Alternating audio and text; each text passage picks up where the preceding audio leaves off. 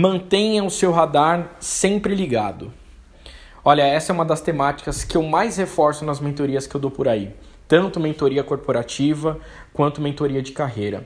Tem uma história que eu sempre trago, é uma história de um conhecido nosso, uma história triste, mas é uma história que retrata bem a importância da gente se manter antenado em relação não apenas ao, aos movimentos do ambiente interno do, do, do, nosso trabalho, da nossa profissão, né? ali o que está no dia a dia mais próximo e mais fácil da gente enxergar, mas principalmente os movimentos externos, né? do ambiente macro aí.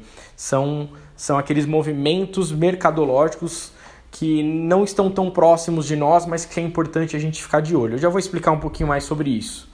A história é o seguinte: esse é um amigo nosso muito próximo da família e ele trabalhou. Hoje ele tem mais ou menos uns 55, quase 60 anos, mas ele trabalhou durante 20 anos numa companhia. E os últimos 15 anos que ele ficou lá, basicamente ele ficou fazendo a mesma coisa.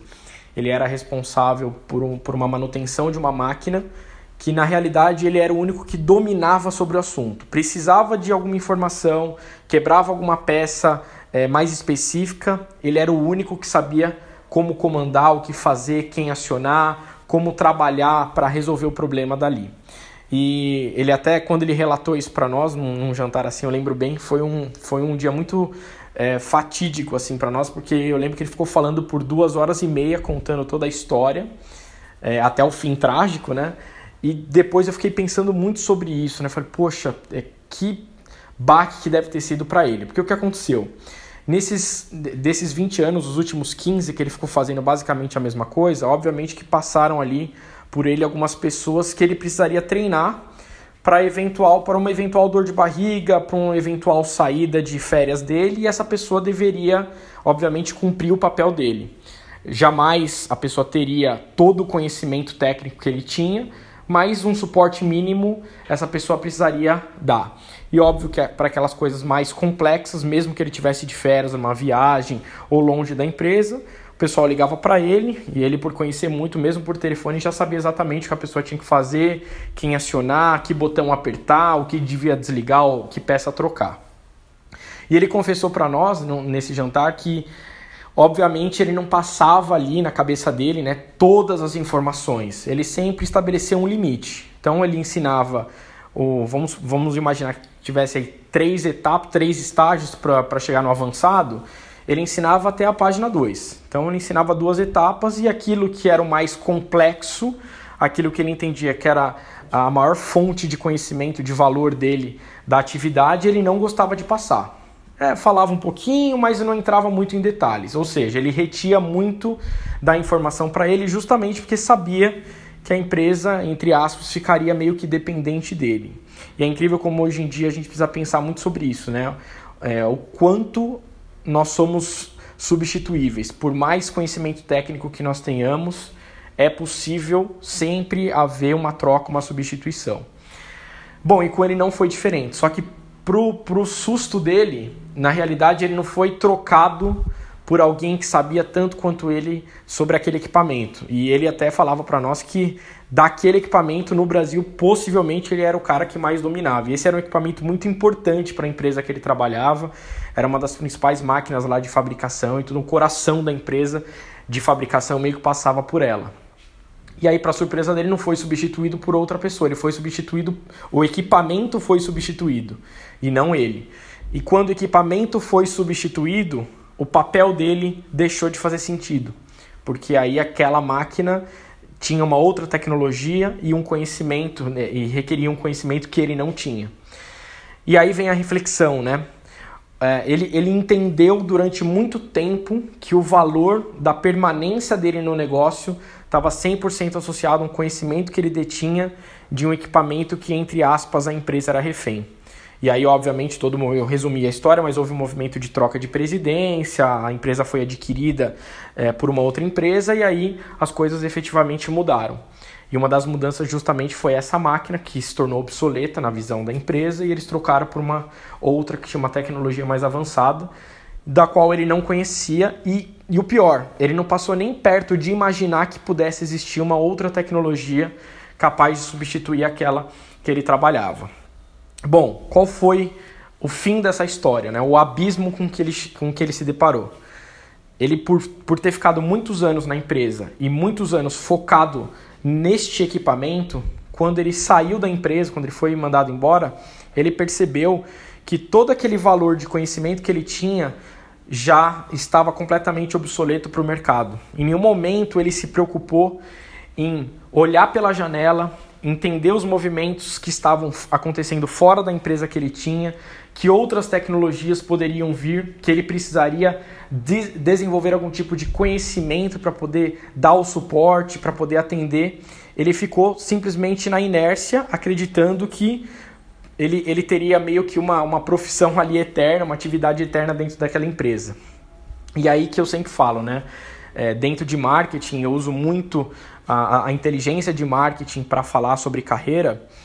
É, tem uma, uma atividade chamada benchmark que a gente poder olhar ao redor, identificar cases, identificar situações e até oportunidades ou ameaças que possam nos servir de insights, que possam nos servir de alerta. E o maior erro que um profissional, uma empresa pode cometer é esquecer que a gente precisa a todo momento olhar para os movimentos de mercado. E não só os movimentos do dia a dia interno, né, na nossa bolha ali. Não, sai da bolha, vai para fora, vai enxergar o que está acontecendo. Olha, eu posso te dizer que você vai, você provavelmente vai se deparar com muita coisa nova que talvez esteja muito distante de acontecer mas muita coisa que está perto de acontecer e que talvez você não havia identificado esses movimentos.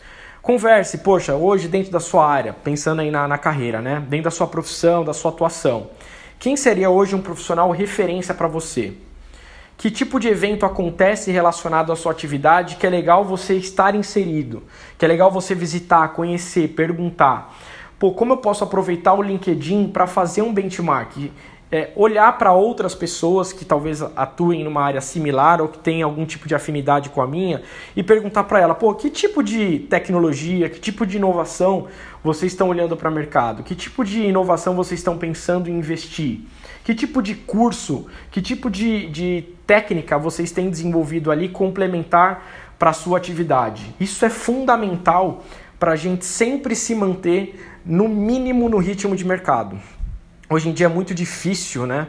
A gente conseguir estar tá à frente da, da, da tendência, porque as coisas estão mudando muito rápido, é difícil de acompanhar. Então, se você não conseguir estabelecer um ritmo para estar, tá, no mínimo, acompanhando os movimentos de mercado, a chance de você estar tá ficando para trás é enorme.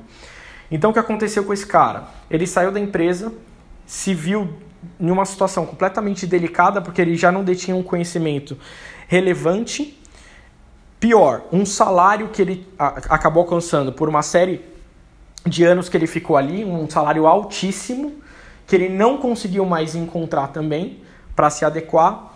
E o resumo, hoje ele obviamente conseguiu é, se recolocar, mas ele teve que abrir mão aí de pelo menos 70, 80% do valor que ele ganhava nessa outra empresa.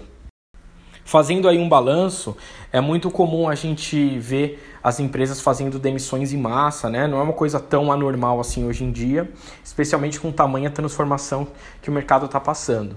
E o que a gente vê é que existem pessoas que ficaram tanto tempo ali dentro de uma mesma área e deixaram de se atualizar que elas acabaram se tornando peças extremamente caras para o negócio extremamente caras para o mercado, porque eles não detêm nenhum tipo de conhecimento atualizado que possa ser aproveitado quando esse tipo de mudança acontece. Então é muito comum a gente identificar pessoas que são mandadas, são mandadas embora depois de muito tempo trabalhando numa empresa e não conseguem mais se recolocar no mercado pela mesma faixa salarial que ele tinha lá dentro. E isso é um ponto extremamente delicado que todos nós devemos olhar. É qual é o momento que eu preciso olhar para fora, fazer benchmark, fazer, estabelecer network para entender o que, que eu preciso saber que talvez eu não esteja enxergando, que eu, que eu não esteja olhando, que oportunidades existem para que eu possa aprimorar minhas habilidades, adquirir novas técnicas, adquirir um conhecimento que possa agregar valor, não só para uma dor de barriga, mas agregar valor para a função que eu já faço hoje, talvez, dentro da empresa. Então, a brincadeira aqui é o seguinte: manter o seu radar sempre ligado. Eu diria que é fundamental e determinante para você se manter, no mínimo, conectado com os movimentos do mercado e no ritmo dessas mudanças que acontecem diariamente. Não deixe de olhar somente para sua atividade, para o seu campo de atuação, olhe para fora da janela. Mantenha o seu radar ligado e deixe ele acionado para qualquer tipo de oportunidade ou ameaça que possa acontecer e principalmente as atualizações que podem impactar diretamente na sua atividade ou na sua profissão. Valeu? Vou deixar essa dica aqui para você, reflita sobre isso e se possível compartilhe esse episódio com algum amigo aí, beleza? Abraços.